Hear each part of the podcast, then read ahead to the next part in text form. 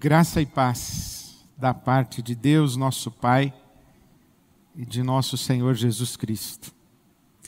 Onde você estiver, quando você estiver, que o sopro do Espírito de Deus seja sobre você, sobre a sua vida, sobre a sua casa, que o amor de Deus inunde seu coração, que a doce companhia do Espírito Santo, a doce presença do Espírito Santo de Deus, o consolo, o conforto, a consolação, o encorajamento, o entusiasmo do Espírito Santo visite você, onde você estiver, quando você estiver. É uma alegria sempre abrir a palavra de Deus, repartir com você o Evangelho, e faço isso com temor e tremor, pedindo a Deus que fale conosco, enquanto falamos a respeito dele, que possamos ouvir a sua voz. Enquanto falamos a respeito das coisas de Deus, que possamos falar com Deus, que possamos ouvir Deus falar conosco, essa palavra que é viva, que ela encontre os nossos corações e, e frutifique nos nossos corações, que os nossos corações sejam boa terra sejam esse solo, esse solo fértil para que a semente do Evangelho frutifique em nós. Estamos lendo as cartas do apóstolo Paulo, estamos lendo as cartas para um novo mundo. O novo mundo de então para o apóstolo Paulo, porque ele, como apóstolo de Jesus, ele atravessa fronteiras étnicas, culturais, religiosas, invade o, o, Império Romano e o mundo helenizado, marcado pela cultura grega e romana, ele invade esse novo mundo. Ele sai do ambiente do judaísmo, da descendência étnica de Abraão, do povo hebreu, e ele vai para os gentios, para os não-judeus, e ele fala sobre um novo mundo, um novo mundo que, que eclodiu com a ressurreição de Jesus, e um novo mundo que vai nascendo, que vai despontando, que vai se configurando. Cartas para um novo mundo, um novo mundo que é o nosso mundo, completamente diferente daquele mundo onde a revelação bíblica foi concedida aquele mundo da tradição de Israel, de Abraão, de Moisés, de Davi, dos profetas, aquele mundo inclusive do Novo Testamento, dos dias de Jesus. Completamente diferente o nosso mundo daquele mundo onde Paulo, apóstolo, estava vivendo.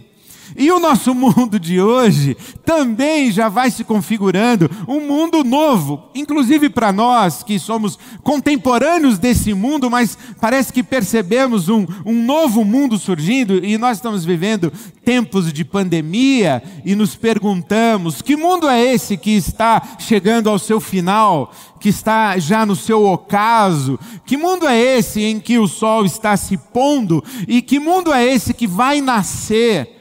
Pós-pandemia. Então, nós estamos falando de mundos, de novos mundos, estamos lendo cartas de Paulo para um novo mundo. E estamos nos oferecendo também como cartas vivas, disse o apóstolo Paulo, que nós que somos cristãos, nós que somos os seguidores de Jesus, nós somos cartas vivas para um novo mundo, isto é, que a palavra de Deus, o recado de Deus, a revelação de Deus, a mensagem de Deus, isto é, o evangelho, as boas notícias que chegaram para a humanidade na pessoa de Jesus Cristo, nosso Senhor, esse evangelho, essas boas notícias estão estão escritas essas boas notícias nos nossos corações. São cartas escritas não com tinta, mas pelo sangue de Jesus, e não pelos apóstolos, e não pelos autores bíblicos, mas, diz o apóstolo Paulo, pelo próprio Espírito Santo. Nós somos as cartas que o mundo lê,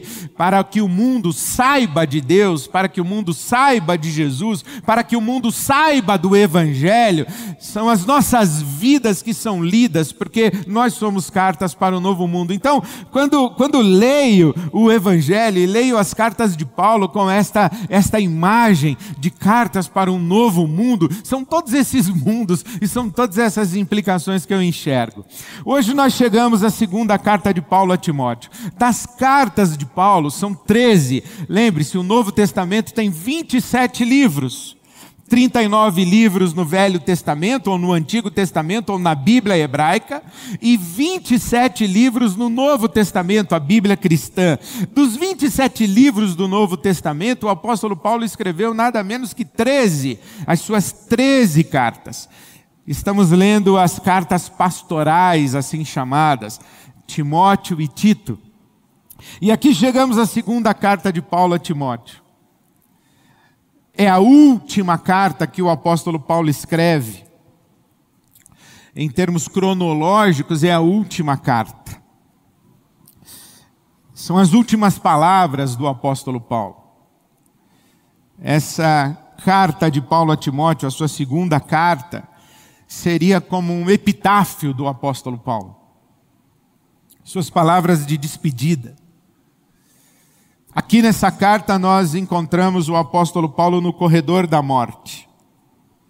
Ele sabe que os seus dias estão chegando ao fim.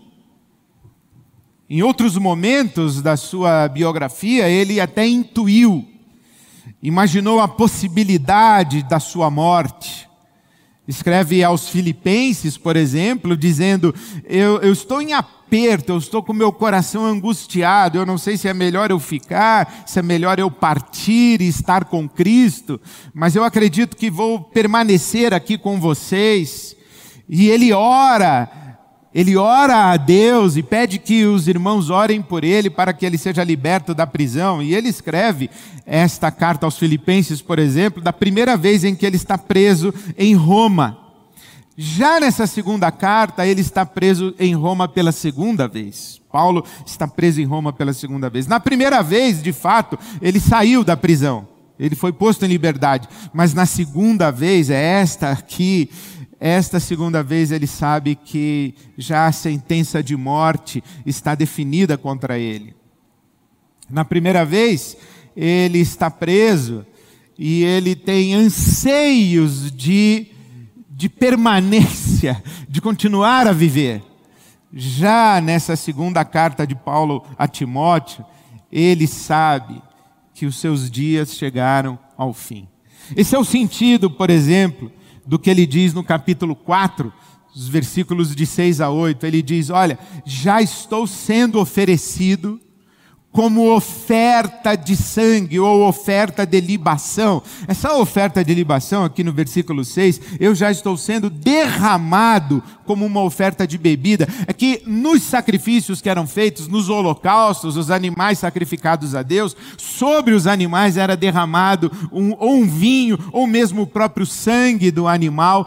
E este derramar desse líquido sobre o sacrifício era uma forma de honrar o Deus que estava recebendo aquele sacrifício. O que Paulo está dizendo é: a minha vida está sendo derramada como um sacrifício, como uma oferta em honra a Deus.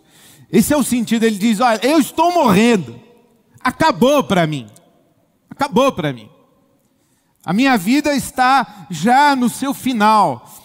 Eu estou sentenciado de morte.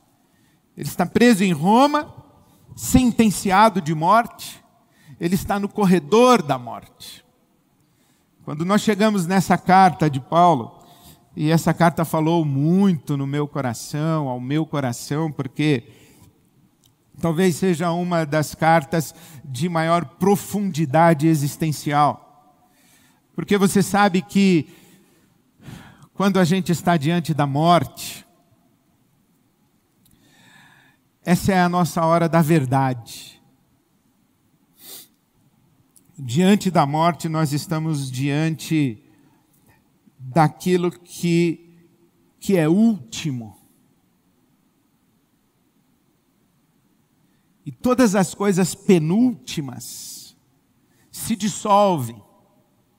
Fica apenas aquilo que é essencial fica apenas aquilo que, que é último, o penúltimo, ele, ele se dissolve. Por isso que, que Paulo escreve essa carta de dentro de uma profunda agonia, de dentro de uma, de uma profunda aflição existencial. Lembre-se, Paulo, a essa altura, não é o Paulo que nós conhecemos hoje, praticamente dois mil anos depois. Ele não é o apóstolo Paulo que nós conhecemos hoje. Ele é um pregador errante. Ele é um, um homem que anuncia uma, uma verdade questionada. Ele é um homem rejeitado. Ele é um homem que, que padece todos os males e aflições de um mundo que praticamente só ele enxerga, ou em razão de um mundo que praticamente somente ele enxerga. Ele chega a dizer aqui, no capítulo 1, no versículo 15, escrevendo a Timóteo, seu filho na fé, diz assim: Olha, você sabe que todos da Ásia me abandonaram. Ele está sozinho, ele está com um senso de abandono, ele está abandonado, ele não tem fama, ele não tem prestígio, ele experimenta traição, inclusive das pessoas que lhe eram próximas. Ele escreve no capítulo 4, o versículo 9, no versículo 10, que Demas amou o presente século, o presente mundo e, e o abandonou. Então ele tinha pessoas próximas que foram embora, ou foram embora porque esmoreceram na fé, ou foram embora porque não quiseram se associar a ele, porque ele estava preso e era perigoso estar associado a ele que estava preso por mando de Roma. Ele diz a Timóteo no capítulo 2, versículo 9: Estou preso como um malfeitor, como um criminoso. Paulo está preso em Roma e ele está sendo acusado de ser um dos organizadores, um dos, uma das inteligências do incêndio que destruiu Roma. 70% da cidade de Roma foi destruída por um incêndio. No tempo de Nero, Nero, imperador, acusa os cristãos do incêndio em Roma. E Paulo é um dos líderes do movimento cristão. Já estivera preso em Roma, justamente acusado pelos judeus de sua época. E ele apela, sendo cidadão romano, e Paulo está preso em Roma como um malfeitor, como um incendiário, como um terrorista, como um homem que causou a morte de pessoas inocentes. O Paulo, ele está é, acusado injustamente. Isto é, nós não encontramos este homem escrevendo essa carta, um, um homem no apogeu do seu sucesso. A história não está dividida, do, a história do mundo ocidental não está dividida entre antes e depois de Cristo. Não existe ainda antes e depois da fé cristã. Não existe ainda antes e depois de, de Paulo ou de São Paulo apóstolo. Ele é um homem abandonado, sentenciado de morte, é um homem deixado de lado, jogado numa, numa prisão fétida, ele está é, é, sozinho. E diante da morte, ele sabe, a morte chegou. Nessa hora, você se agarra àquilo que é essencial, é no que, que você se pega, o que, que sustenta a vida.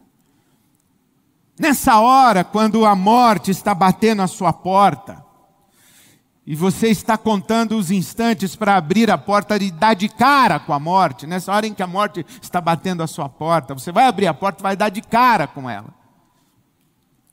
Nesse tempo, nessa fração de tempo em que você está a caminho da porta para abrir a porta e dar de cara com a morte, nesse, nessa fração de tempo, a sua vida passa.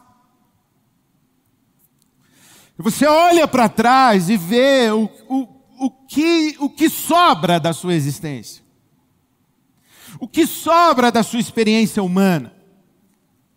O que sustenta você quando você está saindo da existência, você, você vai para o, você vai saltar para, para fora dessa, dessa existência que você conhece, do seu corpo, das coisas concretas que você vê, quando você está nesse momento da iminência da sua morte, é aí que, que a verdade da sua existência se coloca diante de você e você atravessa um tribunal na sua consciência em que você precisa se examinar, você precisa justificar para si mesmo se a sua existência valeu a pena ou não valeu a pena. E essa experiência de Paulo, o apóstolo aqui, ilumina muito a nossa vida hoje. Essa, isso que ele conta desse momento de, de, jogado numa cela, abandonado, sozinho, nu, diante da morte, é nessa hora aí em que sobrou ele, a morte e a vida. Isso daí ilumina muito a nossa vida hoje, porque a gente aprende a viver. Então, quando a gente fala da morte, a gente está falando da vida. Quando a gente fala da iminência da morte, da possibilidade da morte, da realidade inexorável da morte, da inevitabilidade da morte, quando a gente fala da nossa finitude, que o tic-tac do relógio está contra nós, quando a gente fala sobre isso, a gente na verdade não está numa reflexão mórbida, a gente não está numa reflexão agônica de desistência da existência, a gente está numa reflexão imprescindível para emprestar qualidade, sentido, significado, valor à nossa experiência humana. É isso que está acontecendo aqui na segunda carta de Paulo a Timóteo. Então, o que é que ele diz para nós? Quando ele, quando ele está nesse, nesse momento de, de absoluta solidão diante da vida e da morte de Deus, o que é que ele diz para nós? O que é que sustenta esse homem? Bom, acredito que a primeira coisa que ele fala é sobre Jesus Cristo. Ele diz: Eu tenho um Senhor para sempre. Eu tenho um Senhor para sempre. A minha vida não está à deriva da, da, do acaso, a minha vida não está à deriva da sucessão de fatos inexoráveis, a minha vida não está, inclusive, nas mãos de Nero, não está nas mãos de Roma, a minha vida está nas mãos do meu Senhor, e o meu Senhor é para sempre, e esse para sempre é para frente e para trás, porque ele diz aqui no capítulo 1, no versículo de número 9, que Cristo Jesus é desde os tempos eternos, desde os tempos eternos. A eternidade não é relativa a tempo. A eternidade é para fora do tempo. É o nosso para sempre, é com, com noção de quantidade para frente e para trás, mas o Paulo diz: olha, Jesus Cristo é desde os tempos eternos, na sabedoria bíblica e na revelação bíblica, Jesus Cristo é desde antes da fundação do mundo. Antes de todas as coisas, antes do relógio começar o seu tic-tac, era Jesus. No princípio era o Verbo, e o Verbo se fez carne. Tudo o que foi feito foi feito por Ele. Sem Ele, nada do que foi feito se fez. É isso que diz a palavra de Deus, o Evangelho de João. Então, Paulo diz assim: Olha, eu tenho um Senhor que é, que é desde os tempos eternos. O meu Senhor ele venceu a morte. O meu Senhor trouxe à luz a vida e a imortalidade. Versículo 10 do capítulo 1. O meu Senhor ressuscitou. O meu rei, o meu imperador, o meu Senhor, o meu dono, Ele não é Nero, ele não é o imperador romano, ele não é um suzerano, ele, ele não é um soberano humano. O meu Senhor é o do para sempre. O meu Senhor é esse que venceu a morte trouxe à luz a vida e a imortalidade. E eu sei que com ele eu vou reinar, versículo 11 do capítulo 2. Se morremos com ele, e eu sei que a minha vida está chegando ao fim, eu vou morrer com Jesus, e eu morrendo com Jesus, eu vou reinar. E aí eu queria que você chegasse comigo no capítulo 4, o versículo 18, quando Paulo diz assim: O Senhor me livrará de toda obra maligna e me levará a salvo para o seu reino celestial. Me levará a salvo para o seu reino celestial. O que ele fala é que, em primeiro lugar, ele, ele tem um Senhor. E, e o seu Senhor é para sempre. E isso é muito importante porque Paulo, Paulo está preso por um poder. Paulo é um preso político. O evangelho de Paulo não é um corpo de doutrinas, o evangelho de Paulo não é um código moral. O evangelho de Paulo é, é muito simples. O evangelho de Paulo é o seguinte: olha, Deus, o Criador dos céus e da terra, esteve entre nós na figura humana de Jesus de Nazaré e esse Jesus de Nazaré, morto crucificado pelo Império Romano, esse mesmo império que me jogou aqui nessa prisão, morto por esse império, esse Jesus, ele ressuscitou, ele está vivo, ele é o Senhor do mundo, ele é o dono da história, ele é o dono do mundo, ele é o Senhor da história, ele é para sempre, porque ele é desde tempos eternos, desde antes da fundação do mundo e é nele que a minha vida está escondida. Esse, esse é o Evangelho. E quando Paulo começa a anunciar isso, é claro que Roma diz assim: não, você está anunciando que existe um dono da história, um senhor do mundo. É, eu estou anunciando que existe um dono do mundo e um senhor da história. E não é Roma, nem seu imperador, não é o seu César, é Jesus Cristo. Esse é o Evangelho. Quando você ouve aqui o apóstolo falando a Timóteo, a Tito, sã doutrina, verdade, palavra da verdade, sagradas letras, ele está falando é disso, é dessa mensagem. Do, quando ele, ele fala do evangelho, é disso. É que Jesus Cristo ressuscitou, ele é o Senhor da história, ele é o dono do mundo, ele é aquele que deve receber a nossa devoção, é a ele a quem servimos, é dele de quem dependemos, e ele venceu a morte, e ele vai nos levar para fora da morte e ele vai nos dar vida também com ele, porque ele trouxe à luz a vida e a imortalidade. Ele diz isso, é claro.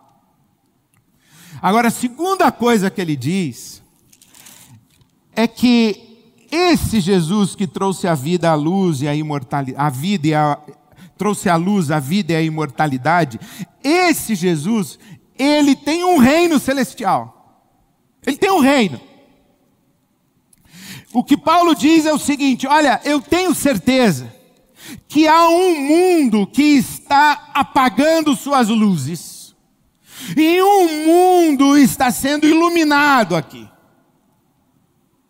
Esse, esse mundo cujas luzes estão se apagando, esse mundo que já está no seu crepúsculo, esse mundo que já está anoitecendo, esse mundo que já está acabando, que está chegando ao fim, é o mundo do império de César, é o mundo dos. É o mundo das realizações humanas, é o mundo dos poderes humanos, é o mundo da ordem humana. E há um outro mundo da ordem divina, da ordem de Deus, da ordem do seu Cristo. Esse novo mundo que Paulo chama no capítulo 4, versículo 18, que acabamos de ler, de reino celestial. E ele tem essa esperança de que, se com ele morremos, com ele reinaremos. O versículo 12 do capítulo 2 ele diz: Olha, tem um mundo que está nascendo aí, tem um mundo que está surgindo aí, o mundo do Cristo, e nesse mundo nós temos uma função, nós temos um papel, nós temos uma nova dimensão de existência, nós temos uma outra realidade de vida. Ele diz: Olha, eu estou preso aqui. Parece que eu estou num corredor escuro. E quando eu chegar ao final desse corredor escuro e eu abrir a porta, eu vou dar de cara com a morte, eu vou dar de cara com a escuridão absoluta, com a escuridão final. O Paulo diz: não, não. O Paulo diz: Eu estou num corredor escuro, eu estou marchando para a morte, eu estou indo em direção à morte. Nero pensa que vai acabar com a minha vida, que vai acabar com a minha existência, pensa que as minhas esperanças chegaram ao fim, pensam que as minhas possibilidades se esgotaram, mas eu sei que quando eu abrir essa porta e eu der de cara com a morte, por trás da morte existe a ressurreição, existe o reino celestial, existe o mundo de Deus. A minha vida não acaba no túmulo, a minha vida não acaba nesta cela, a minha vida não acaba aqui. Existe um além da história, existe um além da existência humana nessa dimensão que conhecemos. Essa é a convicção desse apóstolo Paulo. Agora, ele tem mais uma coisa que ele diz para nós. Ele diz: Eu sei que eu estou preso porque eu estou dizendo isso. Eu sei que eu estou preso e eu estou sofrendo porque eu anuncio essa mensagem. Eu sei que Roma me jogou aqui nessa cela escura e imunda, porque eu estou anunciando o um novo mundo, eu estou anunciando que Jesus é o Senhor para sempre. E a minha vida tem sentido quando eu faço esse link quando eu faço esse, esse casamento, esse, esse entrosamento entre a realidade contingente da minha existência histórica e a minha esperança que transcende o tempo e ecoa na eternidade. Quando esse Senhor para sempre, que tem um reino que é para sempre, me encontrou, não apenas me deu uma esperança para depois da minha morte, mas deu um sentido para a minha existência aqui. Por isso é que ele já começa a sua segunda carta a Timóteo dizendo: Paulo, apóstolo de Cristo Jesus. Paulo, apóstolo de Cristo Jesus. Capítulo 1, versículo 8, Paulo diz a Timóteo: Não se envergonhe de testemunhar do Senhor, não se envergonhe de mim. Não tenha vergonha de mim, Timóteo. As pessoas estão dizendo que eu sou um terrorista, que eu estou preso, que eu sou um bandido, que eu sou um malfeitor, que eu sou um criminoso. Não tenha vergonha de mim. Não se envergonhe de mim, não se envergonhe do Senhor. Porque eu sou prisioneiro do Senhor Jesus, eu não sou prisioneiro de Nero. Eu não sou prisioneiro de Roma. Eu sou prisioneiro do Senhor Jesus. Ele diz no capítulo 2, o versículo 8: Lembre-se de Jesus Cristo ressuscitado dos mortos, descendente de Davi, conforme o meu evangelho, pelo qual sofro e até estou preso. Eu sofro por causa do Evangelho, eu sofro por causa de Jesus Cristo, eu sofro por causa do reino de Deus, eu sofro por causa da minha esperança e da minha convicção em fé de que Jesus é o dono do mundo, é o Senhor da história. E é isso que dá sentido à minha existência. Aí você entende quando ele diz no capítulo 4, versículo 7: Combati o bom combate combati o bom combate, terminei a minha carreira. Está cruzando a linha de chegada. E aqui ele fala mais ou menos umas metáforas aí, acho que umas quatro metáforas. Ele diz: Olha, estou sendo oferecido como uma oferta de sacrifício. Minha vida está acabando. Eu estou sendo, a minha vida está sendo derramada em honra ao meu Deus. Aí ele diz: Olha, combati o bom combate. Talvez ele esteja fazendo uma referência a, a estar entre os gladiadores romanos, dizendo: A minha luta é de outra ordem. E eu terminei a minha carreira, ele está fazendo uma referência a uma corrida no estádio, nos jogos de, de a, atividades atléticas, nos Jogos Olímpicos. Ele diz: E a coroa da justiça me está reservada, não apenas a mim, mas a todos quantos amam a vinda do Senhor. O justo juiz, ele agora está num tribunal, ele vai me dar um prêmio, ele vai me dar uma recompensa. Quando ele aparecer, e essa, a, a vinda do Senhor, ele faz uma referência como os generais que voltavam da guerra, e faziam sua entrada triunfal nas cidades, ele está dizendo: Jesus vai voltar e ele vem triunfante. E nesse dia, nós reinaremos com ele, nós viveremos com ele, nós, nós receberemos a recompensa. E, e estar comprometido com Jesus e com o seu reino, esse é o meu bom combate. É isso que dá sentido à minha existência. Então, quando eu leio Paulo, eu me pergunto, e o meu bom combate?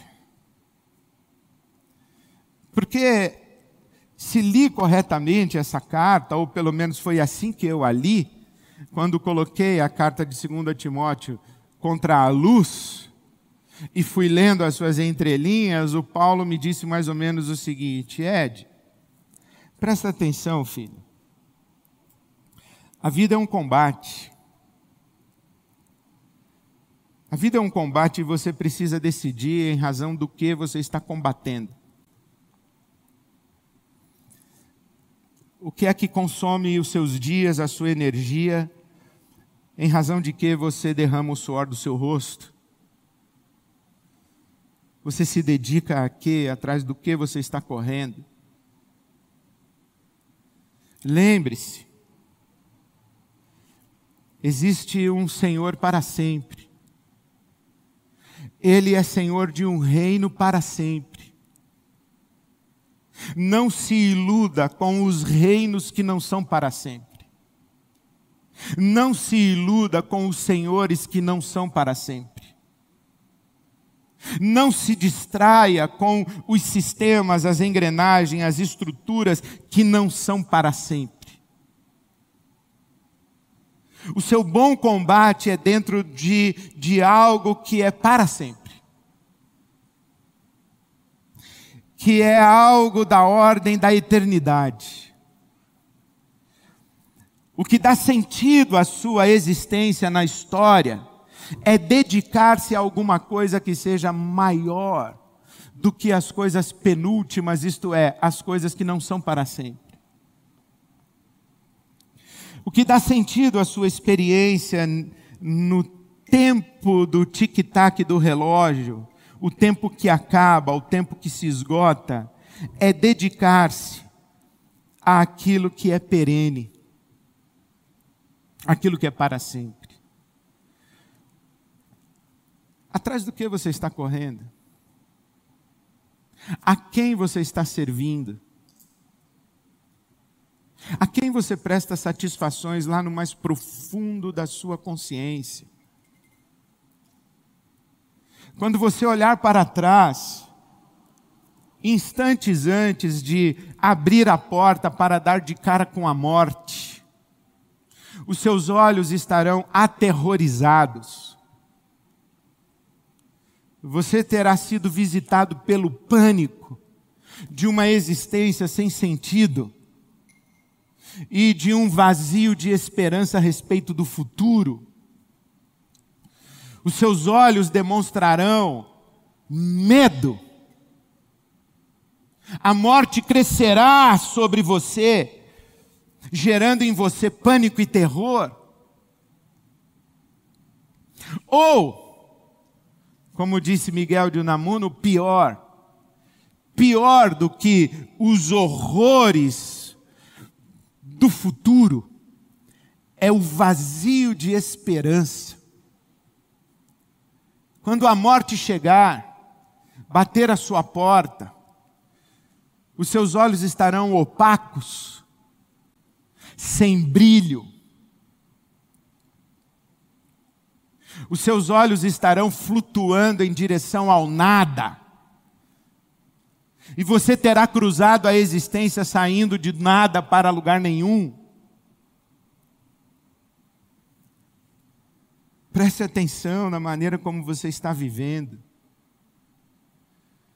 O Paulo está dizendo: olha, eu combati o bom combate. Eu sei qual é a minha esperança.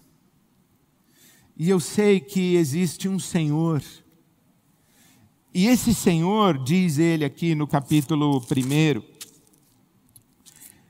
é que essa glória desse Senhor Jesus e desse reino já está revelada, já está presente. Ele já venceu a morte. Ele já trouxe à luz a vida e a imortalidade. Essa graça já nos foi revelada. Será isso que somos capazes de viver no tempo, na história, na contingência da existência?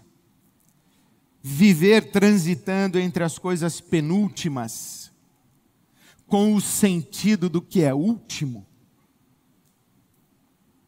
com o sentido daquilo que permanece, com o sentido que existe nos tempos eternos, na dimensão da eternidade, da vida que supera e transcende a morte. E isso aqui, esse reino que permanece, é suficiente para iluminar os nossos dias e nos dizer qual é o nosso bom combate, O nosso grande problema não é a pandemia, não é o dólar, não é o mercado. O nosso grande problema não é pagar a conta no final do mês.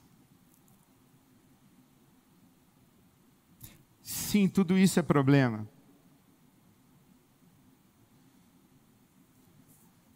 Não ter como pagar a conta no final do mês viver o estrangulamento da realidade econômica como resultado de uma cruel pandemia. Conviver com essas realidades. Isso sim é um problema, mas por que é um problema? Por que as dificuldades da existência são problemas para nós?